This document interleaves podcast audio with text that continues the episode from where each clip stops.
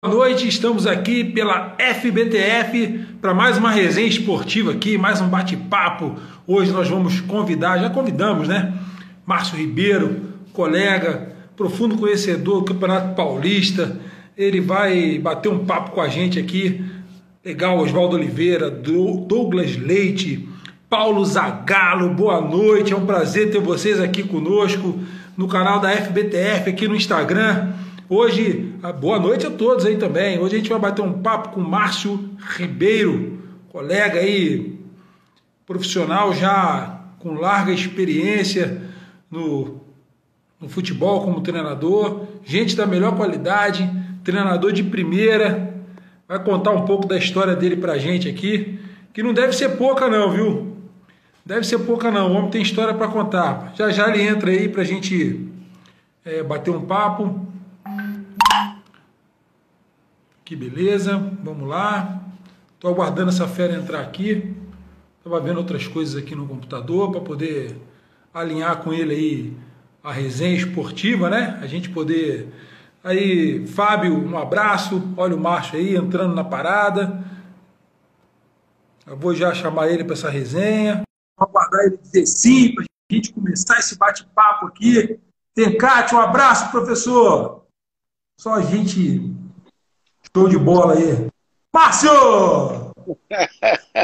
ah, meu amigo. E aí, professor, tudo bem? Não, é, tudo bem, né? Primeiramente, meu velho, deixa, deixa eu te dizer uma coisa. Eu tive acompanhando aí alguns comentários aí. É, eu, eu tenho meu menino aqui. Ô, ô, ô, João, fecha ali que o refletor tá pegando ali. Fecha a tenda aí, fecha essa tenda aí que, pô, rola muita coisa nessa tenda aí, vai. É, essa tenda é complicada. Eu estava vendo, né? E só quero te dizer o seguinte: é, o quanto tempo nós ficamos sem uma pessoa como você, com a sua dinâmica, e a gente praticamente no anonimato quase que total. Eu sei que isso, é, talvez para você seja uma coisa muito simples, né? Mas o tamanho da importância de estar tá podendo participar, de fazer parte desse grupo e, e às vezes a gente eu também me chateio quando você fica chateado com alguma situação, porque de, de alguma forma você é o cara que deu uma, uma, uma, sustentação a tudo aquilo que a gente pretende. Não abandone, não. Mantenha a sua linha, a gente precisa de você, companheiro. Ah, vamos abrir uma cerveja para seguir essa conversa aí. Esses caras falam demais, né, mano? Ô, cara, mano, meu moleque, mas você é muito velho, tá aberto. Eu falei, eu tomar uma. Eu, eu brinquei com, com o Marcelo, brinquei com o pessoal, falei, o Bocato falou assim, ó, a cara foi boa. Eu falei, mas graças a Deus que são todos meus amigos, todos amigos, sabem que é, faz Cara, parte. Ó, é, eu vou contar, o pessoal não sabe. A gente, a gente abriu uma conversa no aplicativo Zoom para tratar de assuntos do futebol paulista, especificamente São Paulo, que o Márcio, eu, é, a gente faz parte aí do, do sindicato. A gente não gosta muito de sindicalista, não. Mas nesse caso aí a gente deu um apoio, não é isso, Márcio? É verdade. É, pela causa, vambora. Aí a gente estava no meio da reunião lá, rapaz, e você, eu estava eu tava organizando o Zoom, então eu fechava uma conversa, fechava outra, fechava um colega, fechava outra, e o Márcio estava aberto, porque o Márcio estava quietinho, só observando. Aí todo mundo falando, uma falação, o Márcio do nada vem e manda assim: Ô meu filho, traz uma cerveja gelada aí que esses caras falam demais, pô. Eu não vou botar ficar ouvindo isso sem tomar uma não. Traz, era um sábado de tarde, pô. Verdade. Márcio, verdade. nós estamos te ouvindo, Márcio. Pô, caramba, ô, ô, vamos tomar junto então, já era, tudo bem. Valeu, Palmeiras, foi bom demais. Cara, eu fui dormir naquele dia dando risada do que você. Muito espontâneo. Aliás, eu quero te agradecer, dizer para você o seguinte: a alegria de estar à frente desse trabalho é minha. Realmente não é fácil. Não, assim, quando a gente faz o que a gente gosta e a gente está no meio de pessoas que a gente aprecia convivência, não, não tem sacrifício, né? Os problemas eles vão acontecer porque o relacionamento não é uma coisa fácil, né? Qualquer relação é ela pode gerar conflito em casa com a esposa, a gente tem conflito, mas não tem conflito na rua, com os colegas de trabalho. Então, assim, mas é, é, tudo é aprendizado, professor. Eu vejo que cada passo que a gente dá dentro da FBTF, a gente vai aprendendo mais um pouco. E que bom que a gente está com uma certa idade, né, com mais amadurecimento, para ter um pouco mais de tolerância, né, um pouco mais de é, comprometimento, compreensão em relação às coisas e às pessoas. Nós não somos iguais, a gente precisa realmente exercitar o contraditório. É horrível exercitar o contraditório, é horrível, porque a gente está numa idade que a gente quer ficar sentado na zona de conforto, né? Você não quer mais é, se submeter ou se sujeitar a determinadas coisas que a vida já impôs a você até aqui. Você fala, pô, estou numa idade, vou ter que me sujeitar a isso e tal, mas a gente precisa se reinventar, porque a coisa pode ficar é, pior do que está. Eu costumo dizer que ah, do show não passa, passa. Nunca está tão ruim que não pode ficar pior as coisas. A gente precisa realmente manter o foco. Dentro dessa linha, eu quero te agradecer né, por dividir aqui o seu tempo conosco, o seu conhecimento, a sua experiência, toda a sua, é, toda a sua carreira, né, que a gente vai conversar um pouco sobre ela. Eu estava dando uma, eu estava dando uma fuçada aqui na, no teu currículo, né, na tua história. Mas antes da gente, vamos dividir isso aqui em alguns, alguns temas. Né? O primeiro eu quero saber o seguinte: é, você jogou bola. Desculpa a minha ignorância, né, eu não eu sou um pouquinho, devo ser um pouquinho mais novo que você, mas eu, eu comecei no Rio, depois eu vim para São Paulo. Eu não sou de São Paulo, então eu não conheço muito futebol aqui em São Paulo. De uma década, da minha década que eu joguei foi 90, é, 90, década de 90 que eu joguei em São Paulo. Já estava parando. É. Você, você, você jogava em que posição, professor? Eu sempre joguei no meio, né? Muita gente achou que era zagueiro, atacante, não. Eu tive. É, eu, eu, iniciei uma carreira como meia, hoje fala segundo volante, como um volante, e me profissionalizei no clube do meu coração, que é o Botafogo de Ribeirão Preto. Me profissionalizei em Ribeirão, no Botafogo, em 75. Legal. E fiz parte de uma equipe fantástica, né? Eu fiquei no Botafogo de 75 a 80, é, sendo emprestado depois de 77, quando é, alguns jogadores foram vendidos, eu acabei sendo emprestado, fui até 80, eu tive o meu o meu passo preso ao Botafogo, mas fiz parte de uma geração de ouro do Botafogo, né? Foi meu primeiro clube profissional e a gente jogou depois. Eu fui para o Nordeste, muito tempo no Nordeste, né? E passei a jogar de meia, que era a minha posição de origem, e encerrei em 92, já aos 37, já não dava mais e acabei encerrando. Você, você então, se jogou de meia, né? Eu conversei com o Moacir Júnior aqui, o Moacir, mó miguezão, ele ah, era um zagueiro clássico, rapaz, aquilo tem uma cara que batia fácil, vamos falar aqui. rapaz, o Moacir, o Moacir só perdia pro Pinheirense. O Pinheirense tem oito faturas na carreira, que ele, que ele fez, né? O Moacir deve ter umas cinco. Mas que legal, que legal. Esse time do Botafogo aqui que você enfrenta, que você ficou cinco anos, quem que você cruzou aqui? Sócrates, Raiz, pessoal do teu tempo? É, eu cheguei em Botafogo em 75, depois de uma passagem muito rápida pelo comercial, me profissionalizei. Aí em 76, no Paulista, a equipe do, do Botafogo, não era fácil de se jogar, né? Guilheira, Wilson Campos, Celso, Manuel, é, Mineiro, aí tinha Mário, Cunha, Sócrates, finado Zé, Zé Mário, tá. é, João Marques, depois Arlindo, tinha João Motó, Camingo, e eu participei, andei jogando algumas partidas como volante no lugar do Mário, né? Eu tenho até uma, uma, O meu primeiro gol como profissional foi no jogo contra o Corinthians. E esses dias atrás o João Mar, que é de Ribeirão, Oswaldo, me mandou é, esse gol, né? Que está entre os 10 maiores calcanhar do Sócrates, né? Quando acabou o jogo, eu falei para ele, pô, como que você faz aquilo comigo? E se eu não faço o gol? Né?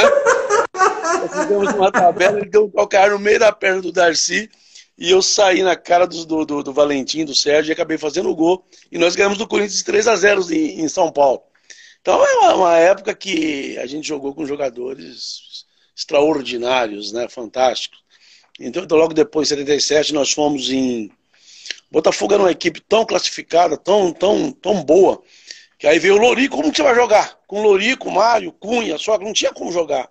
E o Botafogo acabou emprestando nove jogadores para o Grêmio Maringá e nós fomos campeão paranaense. Para você ter uma noção, é, o Jorge Vieira é, acabou cedendo né, umas pressões para que emprestasse, porque em Maringá nós fomos em nove jogadores do Botafogo. Né? E em 77 o Grêmio Maringá se sagrou campeão paranaense. Tinha lá, lógico, depois veio Nivaldo, veio Didi, vai ver outros jogadores de outras equipes. E nós acabamos sendo campeão paranaense. Eu, infelizmente, não terminei lá, porque voltei para o Botafogo no segundo semestre, mas a gente fez uma grande campanha. Você, além do Botafogo, você passou por onde como jogador, professor? Olha, eu, costumo dizer o seguinte, né? O pessoal fala, tem, tem alguns andarilhos aí. Eu acho que o jogador que passou acima de 30 clubes foi eu. Mas eu, eu tive, depois de 82, rodando por São Paulo, pelo Botafogo, fui emprestado para o Velo, fazer quadrangular final. Tive na Inter de Limeira, em 78. É, tive na Jalesense, tive Bandeirante de Birigui. Tive em vários clubes aí sendo emprestado. E em 82, no final do ano, eu acabei indo para Maceió, né? Onde realmente eu, a carreira deu uma, deu, deu, deu assim, deu, deu uma firmada, né? Nós fizemos a, em 83, fomos, eu fui campeão alagoano, eu acabei sendo campeão paraense, campeão paraibano, é, joguei na, joguei quase em todos os clubes, né? Do Nordeste, eu fiz parte de uma equipe do 13 de Campina Grande, que foi o primeiro, primeiro ano que o 13 disputou um brasileiro de Série A. O Valdemar Carabina treinador, numa equipe de 86, eu fiz parte daquele grande plantel. Então eu fiquei muito tempo no, no, no, Nordeste, né? Rodei muito pelo Nordeste. Praticamente construí uma outra carreira no Nordeste. Depois em 84 tive uma passagem, é, 84, 85 pelo Curitiba, né? E logo na, na, no final do primeiro turno do brasileiro, quando a gente saiu campeão, eu acabei saindo emprestado para o Paysandu, né? E também fomos bicampeão lá. Depois retornei para São Paulo, mas aí já no 88, 89, no final já quase iniciando o final de carreira, né? Que veio terminar em 92 no CRB, já com 37 anos, já, já sem dar conta mais, sem ter o corpo, né? O preparo físico necessário. E aí acabei encerrando. O que eu ia te perguntar isso. Então você encerrou com 37, 38 anos, já ingressou na comissão técnica como treinador ou você saiu e depois voltou? Como é que foi? É, é, a, a minha iniciação ela, ela, ela aconteceu de uma maneira. Eu, quando estive no Taubaté em 87, 86, se eu não me engano, 87, é, o presidente do Taubaté era o Reinaldo, que é presidente da federação, né? E ele acabou me contratando num jogo. Estou é, vendo o Fabinho aqui, que é meu operador físico há sete anos lá no Água Santa, mandando um abraço, um abraço para você, Fábio. Ele está no Água Santa, voltou agora. E o Reinaldo acabou me contratando num jogo 13 de Palmeiras e eu fui para o Taubaté. E aí eu criei uma amizade muito grande com, com o Reinaldo, acabei né, morando até numa das suas residências, que ele tinha várias lá. E o tempo passou, e em 94, o Zé Manuel, né, que foi, era um dos vices da federação, eu era muito amigo do pai do Zé Manuel, ele era um menino que me acompanhava nos treinos, nos jogos no Taubaté, ele acabou se elegendo presidente do Taubaté em 94, e numa conversa com o Reinaldo, num dos seus postos, eles sentaram, ó, vamos, vamos trazer aquele maluco para treinador. Isso foi para começar em 95. E na época, numa época muito difícil minha, numa época em que era uma transição de, de, de final de carreira para início de uma vida, quando você não se prepara para ela, né? É o problema da maioria dos jogadores, né? Hoje não, os jogadores estão, têm faculdade, estudam, mas já na minha época é a gente batendo cabeça, né? E quando isso acontece, vem separação, vem a família se desmanchando, né? a gente vai, passa por uma, uma situação.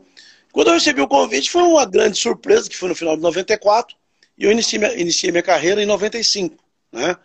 Aí fui treinador do Taubaté em 95, 96, aí a coisa começou a fluir, já, são, já se vão aí quase 25 anos, né? Nesse, nessa vida maravilhosa, que é cheia de sofrimento, de dor, de, tristeza e de alegria, mas que a gente ama, né? A gente ama, é. eu não sei fazer outra coisa. Eu, eu, vivo extremamente do futebol. Eu costumo dizer que é, aos 15, 16 anos, quando eu estive no América de Rio Preto, naquela época, no, na equipes menores, não existia o que tem hoje, uma base, era uma equipe amadora, o América, né? E tinha um profissional. São 47 anos dentro de um campo, né? Vivendo extremamente. Eu estou com 63, desde os 15 então a gente vai aí há 48 anos dentro de um campo de futebol. Né? Então a gente tem que amar isso, não tem jeito. O que, que mudou na cabeça do Márcio? Futebol a gente sabe que sofreu algumas mudanças, a gente vai acabar entrando nesse, nesse mérito aí também, mas o que, que mudou na tua cabeça daquele treinador que começou a sua carreira jogou até muito, né? Você jogou até muito, porque hoje o jogador se cuida mais, ele consegue essa longevidade dele dentro de campo, ela, ela é maior. Mas é, até de surpreender isso, porque é, aliás, os, os ex-jogadores, nós, né, o pessoal de 50 para cima, tá tudo arrebentado. Ou é coluna, ou é cintura, ou é fêmur, ou é joelho, tá todo mundo arrebentado. Por quê? Porque a gente pegou a preparação física, não tinha essa ciência toda junto, caminhando junto com ela. A né? nossa academia no pé de ferro. A gente sentava na mesa e erguia o pé de ferro. É Essa isso era... aí, um absurdo. Pô, corria com tênis inapropriado, não é isso? Em asfalto, subia arquibancada, descia, é uma vida de maluco. Então, o que muda na tua cabeça, professor? Daquele treinador que começou lá atrás, que a gente vê que ainda tem brilho nos olhos, você ainda tem esse brilho nos seus olhos, você ama o que você faz, para o Márcio de hoje. O que, o que, que, o que, que isso mudou na tua cabeça? Não, não dentro das quatro linhas, mas na tua cabeça. O que, que aconteceu com o futebol? Como é que você analisa o futebol de hoje em relação ao futebol daquela época? Eu acho, Palmeiras, que eh, nós vivemos um, um, um, problema que, na realidade, é causado por nós mesmos. Né? É, quando eu iniciei, é, quando eu fui dar meu primeiro treino, eu olhei para aquele monte de jogador parado esperando o meu apito e eu, eu falava, o que, que eu vou fazer? Né? Aí eu peguei uma bola, meti lá no fundo e falei, vai, corre, cruza ela. Pronto. Então esse foi meu primeiro trabalho. Aí o tempo vai passando e os jogadores vão te mostrando né, o que eles querem, o que precisam, mas acima de tudo, é, o, o que o carinho, o que o jogador quer de você? Carinho. O jogador quer de você confiança. É, lá atrás, é, vamos voltar 95, era um, um, mundo totalmente, 96, diferente do que é hoje. O futebol, ele evoluiu muito em determinadas em situações e nós perdemos muito em outras. É, nós deixamos de lado. É, o, hoje nós, nós comentávamos numa roda e, e eu, eu, sou chamado meio de é, saudosista. Não. O, o que eu digo? É, me ofereceram agora no final, no, no, início da temporada no Anápolis, e, e se você buscar conta essa história, olha, professor, eu tenho um goleiro assim, assim, assim, assim, rapaz, ele é bom, foi campeão aqui, foi campeão ali e tal, é, precisa de mais alguma coisa para o senhor contrato? Eu digo, eu quero que ele pega. Ele pega. Ponto. Para a gente curtar a conversa. Como que ele é embaixo dos três pau? Ele pega? Tá. É, quando tiver 4x0, ele tem, ele tem o direito de tomar dois frangos. Ele faz um milagre no 0 a 0 Esse é o goleiro que eu quero. Aquele que faz um milagre no 0 a 0 que a coisa tá feia, eu vou cair. E ele fez dois, três milagres. Não tem problema ele tomar dois frangos, não. Entendi. entendeu? É, eu, eu, eu não consigo entender, né? É, e aí as pessoas também me criticam muito por isso. É, eu fui ver um jogo da, da, da Série A2 há tempos atrás e o goleiro de determinada equipe, ele pegou na bola umas 20 vezes no primeiro tempo. Tá? O meia, os dois meia, bateram duas faltas. Pelos seus respectivos lados. Então eu não consigo entender como que a gente pode chegar, né, voltar a ser o que a gente era, com o nosso goleiro trabalhando 20, 30 vezes, tentando construir, não sou contra, eu acho que tem que ter qualidade. Se eu atrasasse uma bola para você em 90, dentro na linha do gol, eu levava uma dura no vestiário, porque eu tinha que atrasar a bola, eu podia atrasar para você, mas tinha que ser fora da linha do gol, para não te comprometer e você deixar ela passar e tomar um gol. Era fora do gol, você sabe disso. Hoje não. Hoje o goleiro põe no peito, domina, vira de um lado, vira do outro. E os meus meses não estão trabalhando. Né? Então o que eu vejo é que a nossa qualidade ela, ela, ela, ela cresceu muito no setor e nós abandonamos o que nós tínhamos de bom. Então eu acho que hoje a Europa, é, o, lá fora, se especializou né, do meio para frente, né, passou para nós o que tinha de ruim e pegaram o que tinha de bom nosso. Entendeu? Boa. Porque assim, nós, nós achamos que somos o máximo fazendo o goleiro é. jogar, manter a bola é, durante ter a posse de bola durante uma hora. 70 minutos de jogo. Minutos de jogo, nós temos a posse de bola, finalizamos três vezes. O adversário fez quatro contra-ataques, finalizou sete. Nós achamos que nós estamos por cima. Acabou. Né? Então eu acho que tudo isso é, é válido, você, o, o goleiro, crescer na profissão. Né? Saindo jogando, trabalhando a bola, como nós não podemos. É, eu, eu, vi outro dia uma, uma, uma discussão em que um, um jogador foi substituído porque ele não acompanhou o lateral. E toda vez que ele pegava na bola, ele partia para cima do lateral, com ela dominada. Então ele não acompanhou. Eu não, eu não, eu não consigo. É, eu acho que hoje, se você tem dois jogadores iguais e um tem a qualidade do drible, ele tem que jogar. Eu tenho que arrumar um posicionamento para que esse jogador infiltre a área do meu adversário. O que nós estamos fazendo? Nós estamos botando para jogar aquele que acompanha o lateral. Os valores, é, é, mexeram nos valores, né? Dentro de campo, mexeram, né? Mexeram, mexeram nos valores. Então hoje é, é, já não tem mais o ponto, hoje é extrema. Não tem problema é. mudar a nomenclatura. Isso não modifica nada. O que nós precisamos é dar qualidade para as nossas equipes, né? E aí a qualidade onde ela está? Nas equipes grandes, que tem os melhores jogadores. Né? É, nós, é, até umas duas Copas do Mundo passadas, é, de 32 equipes, 28, se eu não me engano, eu não sou, tinha jogadores brasileiros, dois, três jogadores brasileiros, que nunca atuaram no Brasil, naturalizados, convocados por outras seleções. É, nós temos jogadores que foram convocados agora é, recentemente que nós não conhecemos, só jogou lá fora. Sim. Tá? Só jogou lá fora. O que ocorre? É, a favela ficou esperta. Né?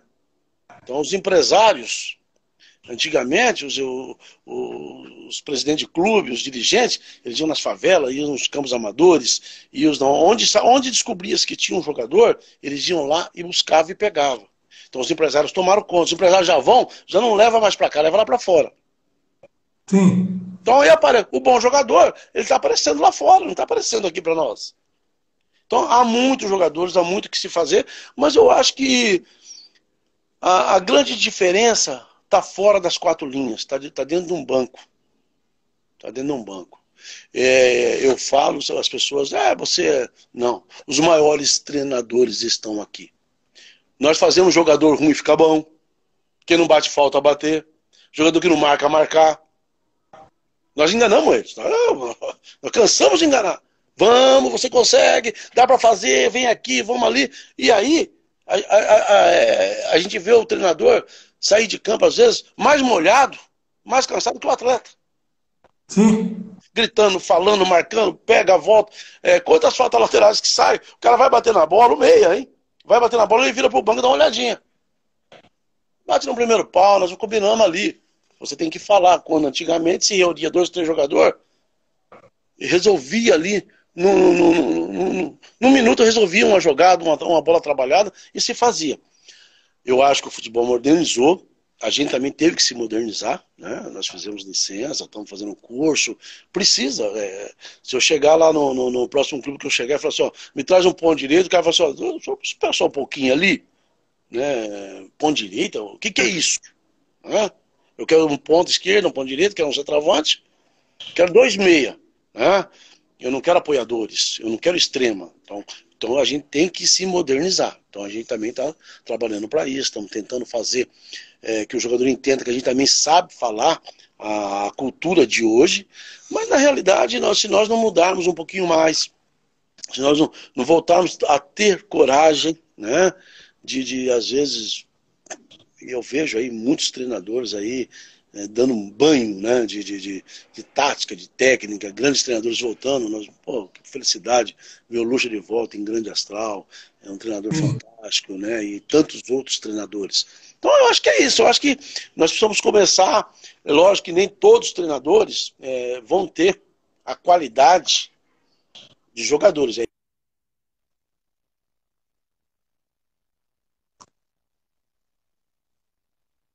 uma... Probleminha aqui. É, não, não, tô te ouvindo, tô te ouvindo, tranquilo. Tem um doido ligando para mim aí. Então, é, a gente precisa. Pessoal, deixa, deixa, deixa, eu fazer um, deixa eu fazer um gancho nessa sua colocação aí.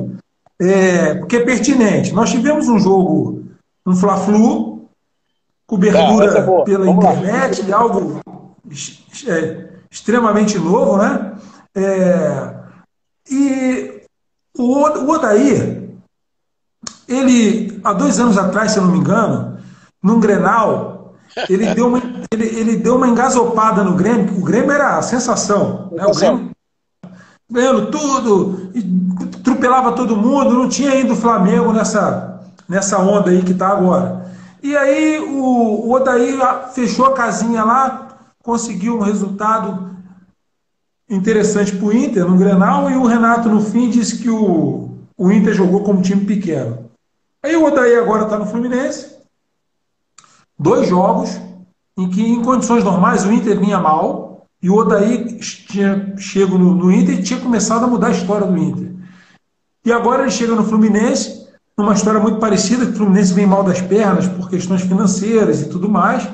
Saíram grandes jogadores, ainda tem alguns excelentes jogadores, né? Conseguiram segurar o Nenê, você tem um Ganso, você traz o Fred, tem alguns jogadores, mas a gente sabe que o Fluminense vem sofrendo por, por conta da questão financeira. Não dá para comparar o Fluminense com o Flamengo. Aí o daí pega, arruma a casinha, arranca um empate e ganha o jogo no final, nos pênaltis, e aí o Jesus também dá o ar da graça dele, diz que é, o, o Inter jogou para perder de pouco. Então, assim, jogou para perder de pouco e ganhou o jogo. Você estava falando aí de movimentação, de usar aquilo que você tem. É, eu acho que um exemplo claro disso é quando ele vem fazendo. Ele fez no Inter, usou muito bem o que ele tinha na mão. Esse, esse tá mais difícil para o treinador hoje, porque olha só, quando eu estreiei nos anos 80, eu joguei contra, eu joguei pelo Bangu. No meu time tinha Bangu, hein? No meu time tinha Marinho, Mauro Galvão, Paulinho, Criciúma, Artuzinho. Esse era o meu time. Jogadores, você sabe, só fera. Aí o Fluminense tinha o Washington, Assis, Romerito. Hã? Aí você vai. Ricardo, Ricardo Gomes. Então você pega e fala assim, pô, hoje a gente não vê mais isso. Aliás, você é um herói. Eu acho que a tua carreira. Deixa eu fazer a pergunta, depois vou entrar nesse mérito aqui, do, do heroísmo, né? O Odaí está fazendo bem esse trabalho. É isso, é disso que você está falando? Vamos trabalhar com o que tem na mão. Vamos, você usou o termo enganar, eu vou até. Eu não preciso te corrigir, não. Eu vou só dizer para as pessoas que vão ouvir essa live, estão ouvindo, é o seguinte: o termo enganar que você usou é o seguinte. Sim, sim. Treinador, não é mentir treinador, jogador. É botar na é. cabeça dele que ele pode fazer a situação. Exatamente. Você tira leite de pedra, que foi o que o Luxemburgo fez no Vasco agora, né, recentemente. É isso aí. Então, só para quem está ouvindo. O, o, que o, Odair fez ontem, o que o Odair fez ontem, nada mais foi do que botar na cabeça do jogador deles a necessidade que eles tinham de fazer um resultado, de como se fazer o resultado. É. Professor, o Fluminense estava com sangue no olho. Você viu o Fluminense fechado. Você, você percebeu isso? Eles estavam, eles queriam ganhar o jogo. O, o, que me incomoda, né?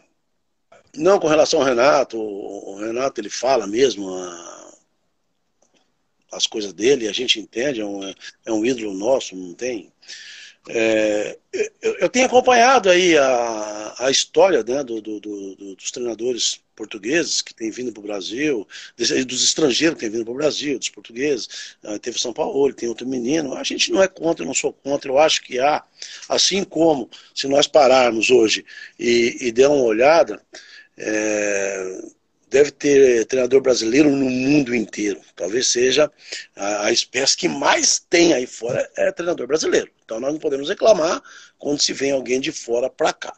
Né? O que me incomoda é aquele idiota daquele aquele jornalista lá, um, um trouxa, né? essa é a palavra certa, em, em fazer uma análise de um treinador brasileiro, seja ele Abel, seja qualquer um outro, com um treinador português que deve ser gente boa, deve ser um bom treinador. É, é, a gente não discute isso. O que eu vejo? O Flamengo hoje, ele tem condições, como teve Palmeiras lá atrás, como tem o Grêmio hoje, de representar o Brasil a título de seleção. A seleção brasileira tem, tem um compromisso na Espanha, ela não pode ir porque está fazendo um trabalho, precisamos pegar um clube e mandar para fora. Nós podemos pegar o Flamengo. Tá? Podemos pegar o Palmeiras, podemos pegar o Grêmio e mandar, que vai ser bem representado. Então, o que ocorre? O que o Jorge Jesus tem que entender? Que ele tem nas mãos os melhores jogadores possíveis, imagináveis, para o futebol brasileiro. Tá?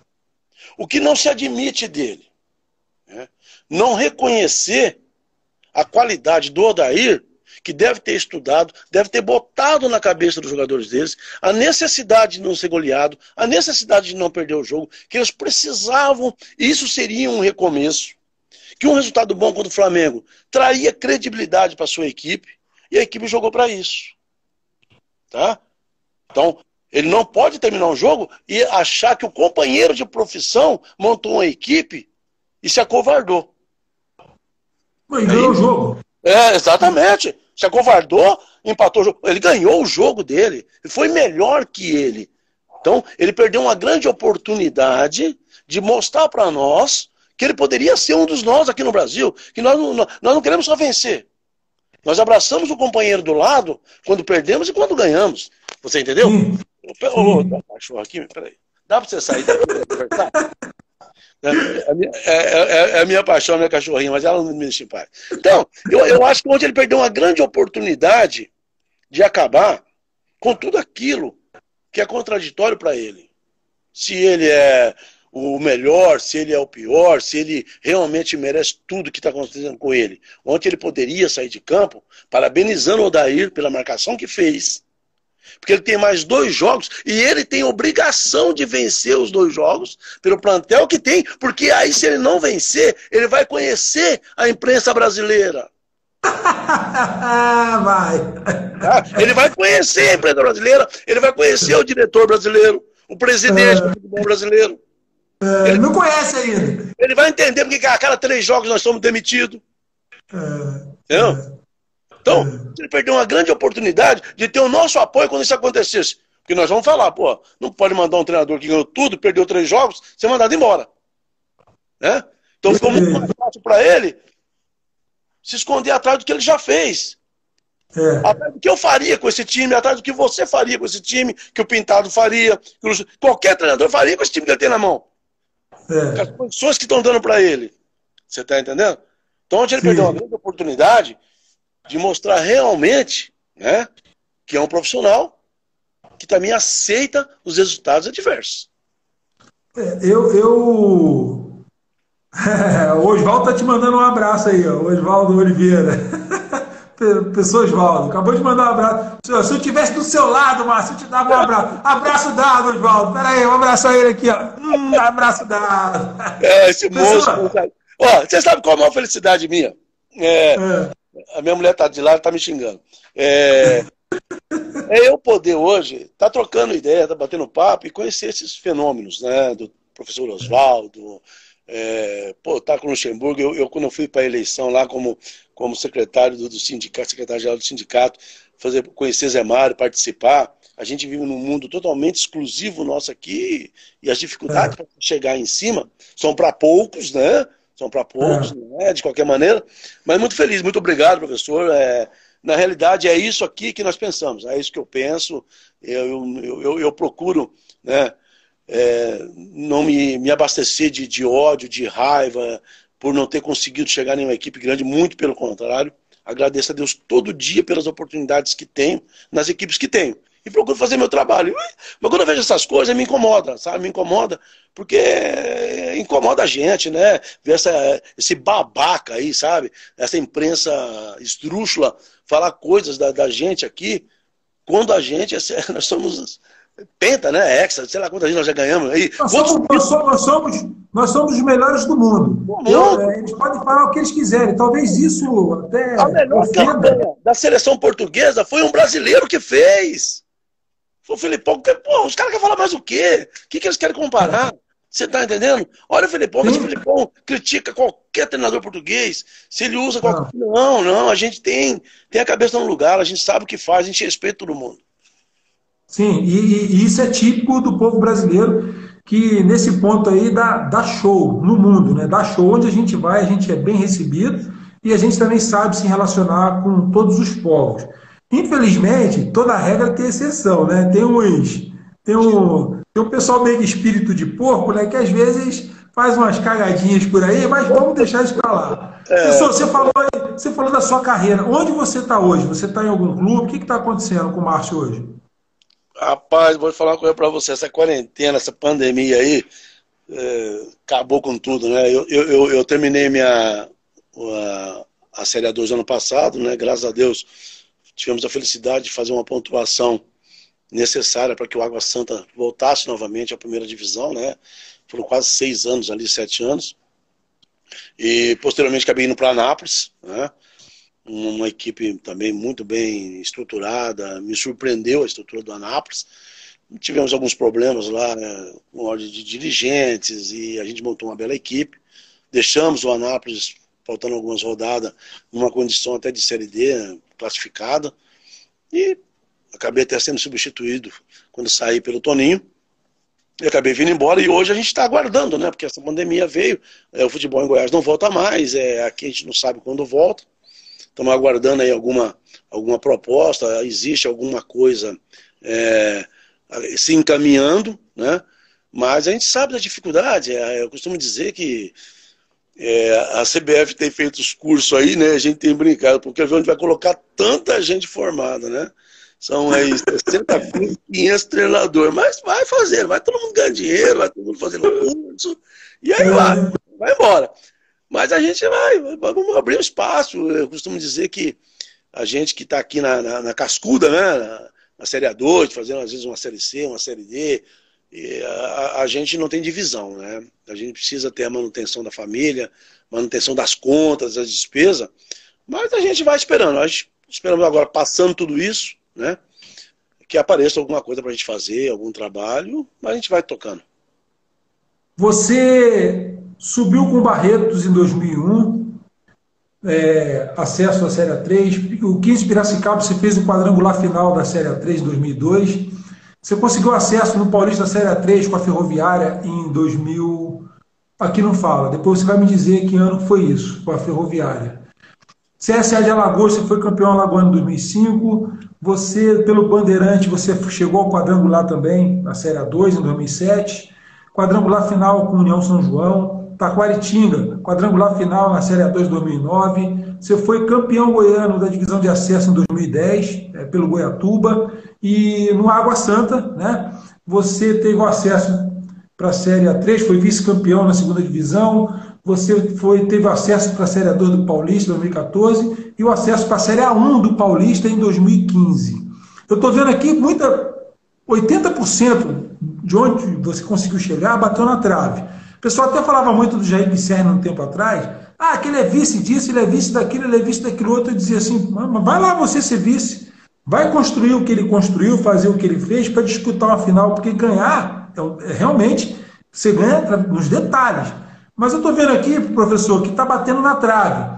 E, e, e, a sua, o seu último trabalho, mais recente, né, 2015, que é recente, foi um excelente trabalho, acesso, está sempre disputando o quadrangular. Você, claro, com o brilho que você tem no olho, você acredita. Você falou uma coisa aí que eu sei que Hoje pode ser desse jeito. De repente o Márcio não conseguiu emplacar ainda, porque também o futebol eles criam um, tanto de rótulo, né? Ah, treinador da 3, treinador da 2. Aqui em São Paulo é meio mágico isso. Difícil alguém puxar um, um, um treinador para cima. É, é, quebrar esse paradigma não é fácil. Mas você tem força, tem tradição, você tem currículo, você acredita nisso. Homero, é, o que eu ia te dizer, né? Eu, há algumas verdades e algumas inverdades, aí, deixa eu dar uma corrigida até no, no currículo, né? É, ah. eu, eu, tive acesso com o Barretos, né? Em 2001, se eu não me engano. Depois eu, okay. eu, eu, tive a, a final com o 15 de Piracicaba em 2002 no jogo contra a Quaretinga. Nós tomamos um gol aos 49 do segundo tempo e acabamos okay. tendo acesso. Depois, em 2013, eu fui para a Ferroviária, onde eu fiquei dois anos, nós subimos, né? Tivemos mais um acesso. Aí veio 2004, 2005 eu fui para o CSA, e o CSA havia caído, e com três rodadas de antecedência nós já tínhamos é, garantido o acesso. Aí eu vim para São José do Rio Preto, que foi o América, eu trabalhei quatro, cinco meses na América, disputar a Série C de 2005. Em 2006, em 2006 tal, eu voltei para o 15 Piracicaba. Em 2007 nós montamos a equipe do Bandeirantes Birigui. Em dezembro não ia disputar, ia, ia parar. Nós montamos uma equipe em uma semana. É, acabamos não subindo no jogo contra o Guarani, onde eu, é, eu brinco sempre com o Júlio Madureira, né? Nós perdemos um pênalti aos 49 minutos que nos dava o acesso. O, o Buzeto pegou o pênalti e acabou subindo o Guarani português aquele ano. Depois, 2008, o Zé Mário me levou para o Nilson João para salvar do rebaixamento. Nós acabamos classificando. E talvez esse tenha sido o acesso mais, mais tranquilo que a gente tinha na mão. E nós deixamos escapar para o Botafogo e para o Santo André num jogo que a gente acabou empatando com o Santo André. O Botafogo acabou fazendo um gol fora de casa e esse gol tirou nós fora. Né? Foi em 2008. Em 2009, eu tive uma campanha muito boa no comercial e 2008, comercial, 2009, é, eu desempregado, Taquaritinga ia ficar fora, não ia disputar, ia cair para a última divisão e nós assumimos. Né? E talvez tenha sido, eu falo para todos, que foi o meu maior trabalho. Porque nós ligamos para jogadores que não tinham acertado, para vir se preparar, treinar, e de, conforme fosse iniciando o campeonato, começando o campeonato, a gente ia liberando, porque era melhor eles treinar no clube do que ficar em casa. Todo mundo sem salário. É, aí eu busquei um pouco de recurso com alguns amigos, algumas empresas, fomos dividindo e nós chegamos ao quadrangular final da Série 2. Né? E acabamos também, num, acabou não subindo. Em 2010 eu fui campeão em Goiás, voltei em 2011. 2012 voltei para o América para fazer a Copa Paulista. Em 2013 eu fui convidado pela Água Santa. E aí veio o acesso da B1 para 3, da 3 para 2, da 2 para 1, tudo consequentemente. Né? Saí, retornei ao Água Santa em 2017, acabei tirando o rebaixamento nas últimas três rodadas, estava cair para três. E em 2018, quando nós, em 2018 isso, 2019 nós montamos a equipe e aí acabamos subindo, né? É, fizemos, acho que, para ter mais ou menos uma noção, o resultado final nós tivemos 40 pontos, as duas equipes que subiram chegaram a 25 pontos. E aí surgiu a vaga do, do, do Red Bull, né? que daria para o terceiro, para a melhor classificação na Série 2, e nós obtivemos o acesso novamente. E aí, esse ano, eu acabei indo para Anápolis. Só para dizer que no CSA eu não, não fui campeão, não terminei as últimas tá. três rodadas. Já tinha acontecido o acesso, né? já tinha voltado, e a gente fez um acordo para assumir um time da Série C. Né? Que foi o América. Não, mas tem, mas tem a sua participação, né? Você, você atuou, você. Ah, eu, eu, acabei levando quase 14 jogadores daqui, eu levei Gino, levei a, Ailton. E assim, é, o que rotula a gente são as conquistas. As derrotas, as, as derrotas tiram você fora do mercado. Então hoje eu, eu, acredito que na Série 2 nós, nós dividimos um espaço aí durante algum tempo com o Paulo Roberto, com o menino João Valim, com o Luiz Carlos Martins, com o Benazzi. A gente está, graças a Deus, conseguimos aí é, esses acessos todos, nos colocou numa condição de estar tá sempre sendo lembrado pelos trabalhos feitos. E, e essa rotulação que você dá aos treinadores da Série 2 é devido, acho que, à quantidade de bons treinadores que nós temos no Brasil. Né? É uma coisa absurda. É, eu me lembro do, do, do professor Oswaldo trabalhando com o Luxemburgo no Corinthians, e o Luxemburgo saiu e não mudou nada. O trabalho continuou, fluiu, foi campeão, foi campeão aqui, campeão ali. Quer dizer, é, a quantidade é, de, de, de, treinadores, de grandes treinadores que nós temos. Né? Essa é a realidade. E talvez a gente tenha iniciado no local é, aonde nos permite. Né? Talvez se eu tivesse num, num sub-20 de um Palmeiras, do São Paulo, do Santos, do Corinthians, e tivesse uma oportunidade, talvez hoje eu estaria numa equipe maior. Acontece que a minha oportunidade, e eu agradeço a Deus todo dia por isso, foi no Taubaté. Né? Então eu iniciei ali, e as coisas foram acontecendo com as equipes da Série A2, é, eu fiz primeira divisão, eu fiz brasileiro de Série B, Conquista de Piracicaba, eu fiz brasileiro da Série C. Estou buscando uma Série D, buscando uma Série C. Estamos sempre sendo lembrados aí. Mas eu acredito assim, que aonde você inicia o local, é, hoje está mais é, quem indica, né? Hoje os empresários tomaram conta praticamente dessa situação e a gente tem que entender que você não vê um treinador é, que não saiba muito dos que estão em cima. Antigamente, você, você via no ano de 77, 78, alguns treinadores de time pequeno trabalhando em time grande, mas era assim, é, tinha equipe que esperava um treinador ser demitido para correr contratar ele. Hoje não. Hoje, se você vê a quantidade de treinador qualificado, parado, esperando uma oportunidade, você tem que trabalhar aqui na sua divisão. Né? Não tem como. Né? Se você, é só você pegar hoje os 20 clubes do brasileiro da Série A e ver os treinadores e ver os que estão fora. Né? É uma quantidade muito grande de gente muito boa. Então a gente fica feliz né, por fazer parte né, e estar tá sempre em contato com esse grupo. Resumindo, você dentro do seu nicho, né? Você é prateleira de cima, como diz o Bossi Júnior, né? Ah, não, é prateleira não. de cima, né? É, eu, eu, eu, eu, digo, pô, às vezes eu vejo o Moacir falar, eu dou risada, né? Vejo o Mazola explodir, é. eu não tenho assim, tanta liberdade com eles. E, e, digo o seguinte, né? A prateleira vai envelhecendo, né? E, e vai apodrecendo. E eles começam a ter também de apostar muito. Eu já começa a vir um outro problema agora, né? Começando a ficar velha. Então a gente vai começando, aí tem um menino novo começou ali, fez bom trabalho, é moderno, é isso, é aquilo. Mas a gente continua ainda buscando um projeto, buscando alguma coisa para fazer e fazer bem feito. Eu tenho certeza disso, pessoal. A gente está aí com praticamente 50 minutos. Eu queria fazer uma última pergunta para você, que é o seguinte: você hoje se considera pronto? Você tem aí cinco minutinhos para responder. Você se considera pronto para dar esse pulo do gato. É, quando eu, eu digo se pronto. considera, é o seguinte. Eu tô pronto para tomar o lugar do Tite, rapaz. Bom, pessoal. Se eu puder dar uma secadinha, sabe? Se os caras falarem, ó, se o Tite cair é você, eu vou dar uma secada. Você tá entendendo? Lógico que é brincadeira. A gente, eu costumo dizer que a gente, a gente que viveu, aquilo que eu te disse, né, desde os 15 anos, é, dentro de um campo de futebol. Talvez a gente conheça todo o espaço do futebol, mas talvez a gente não tenha a visão que eles têm. Né? A gente tem que ter essa humildade entender que eles são diferentes, né? Mas eu me sinto preparado para qualquer desafio. Dá, manda o Jorge Jesus sair e me dá o Flamengo para mim. Com certeza. Com certeza. Tá Pessoal, só um parênteses. ganhando o que ele ganha. O que falta, o, que falta para você, para você, para um colega do seu perfil, eu diria assim, é a experiência de estar lá dentro, coisa que você vai adquirir estando lá dentro. Né? Ele está lá dentro, está ganhando essa experiência de estar ali dentro. Eu acho que tudo é uma questão realmente de. Quando eu digo se você se sente é, pronto, é o seguinte: é se o Márcio se sente com energia, com tesão, para buscar essa oportunidade na carreira, apesar de estar tantos anos num determinado nicho, entendeu? É isso que eu quero. A pergunta é essa. Você está Sim. pronto nesse sentido? Ah, o, o, o a gente tem.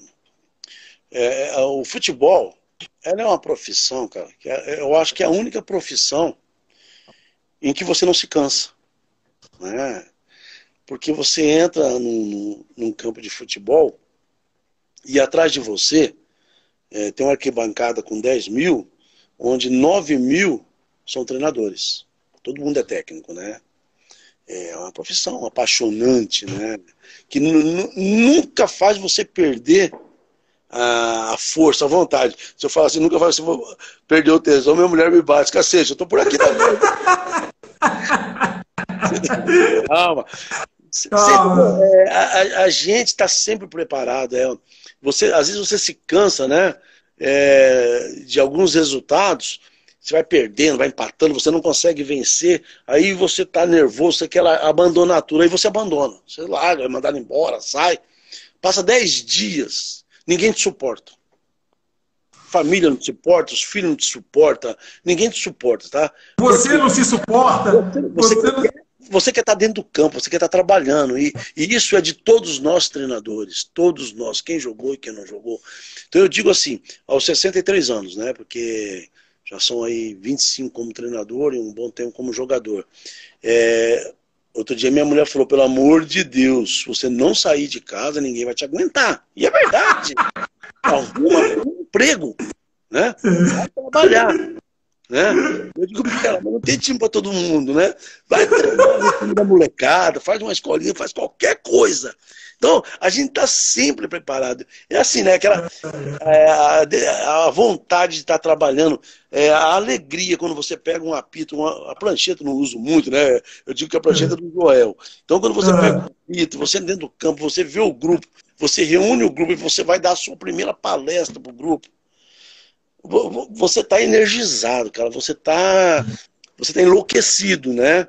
Você só não põe para fora isso, mas por dentro você está enlouquecido, né? Porque, é, é então, é sempre assim, né? Eu, eu me sinto assim, né? Eu, eu tenho medo quando, quando de repente tudo acabar, né? Eu, eu costumo dizer o seguinte: eu não consigo viver sem o trabalho. Eu, eu parado, eu, eu, não, eu parado eu não presto. Eu sou muito bom trabalhando, né? Correndo, uhum. brigando no meio. Então, eu me sinto preparado sim, cara. Eu, eu, eu me sinto com muita energia. Às vezes eu me, eu me incomodo, né? Que às vezes já não estou batendo mais na bola, já não dá mais para dar aquele pique para mostrar como que faz, como faz. Aí você usa mais os auxiliar. Mas assim, a determinação, a vontade, é, o desespero por estar tá fora né, do contexto, ele enlouquece qualquer um, né? E aí quando tem, a gente tem uma oportunidade dessa, é, isso não é uma partida de futebol, isso para mim é um campeonato. Né? Eu tô vivendo um é melhor ficar louco, é melhor enlouquecer lá dentro do que morrer enlouquecido lá fora, né? Exatamente, né? É uma coisa. O futebol ele te proporciona é, uma amizade em 90 minutos e às vezes você viveu 30 anos com a pessoa e não é amiga dela. E o, o futebol te proporciona em 90 minutos uma amizade duradoura pro resto da vida. Né? É verdade. Só o futebol, é o esporte que te proporciona isso. Às vezes você convive, você passa do lado de um vizinho por anos e anos e você só dá bom dia para ele. E às vezes em 90 minutos você abraça o adversário 10, 12 vezes de felicidade, ganhou, perdeu e, e vai embora. E, e é isso que, que vai movendo a gente, né? que, que faz com que o futebol né, não saia de dentro da gente. É uma coisa maravilhosa. Professor, eu bateu aqui o nosso time, eu te agradeço. Desejo realmente que você, o mais breve possível, esteja novamente dentro das quatro linhas, que uma nova porta se abra. Eu tenho muito carinho por você, muito obrigado. Foi, uma, foi um bate-papo super animado mesmo. Estou muito feliz. Obrigado pelo privilégio de você dividir a sua experiência comigo e quem teve o privilégio de assistir também. Valeu? Ô, Palmeiras, é assim, cara. Eu já te falei, eu que te agradeço por tudo, né? Pela oportunidade não vai dar para lembrar todo mundo, porque também não pode dar muita, muita função para mim, não. Ter que falar, ler todo mundo aqui é difícil. Mandar um é. abraço para todo mundo que entrou aí, que participou com a gente, né? E agradecer. Agradecer você mais uma vez pela oportunidade. É, um abraço a todos os companheiros aí da, da nossa FBTF, do nosso sindicato, né? Estamos aí, moçada, não vamos deixar a coisa cair, não. Nós né, vamos nos prender a isso. E mais uma vez, só te agradecer, cara. Te agradecer, muito feliz. Desculpe aí, às vezes a gente. Eu, é, é, o meu jeito, a gente. Ah, né, show de bola, maravilha. É, eu gosto de ser assim, me sinto bem, né? Sei que às vezes incomodo, mas eu me sinto bem. Eu acho que é importante Não, isso, né? Então, é obrigado por essa oportunidade, viu? Pessoal, muito obrigado, que você tenha uma excelente noite. Dá um beijão na cachorrinha aí, na esposa, nos filhos. Fica com Deus, tá bom? Rapaz, eu comprei carne moída pra cachorrinha hoje, já tá me incomodando. É o fim do mundo. Pessoal, fica com Deus, viu? Tchau, tchau. Hein? Abraço. Valeu, Márcio. Te cuida, cara. Valeu. Deus, tchau. Valeu.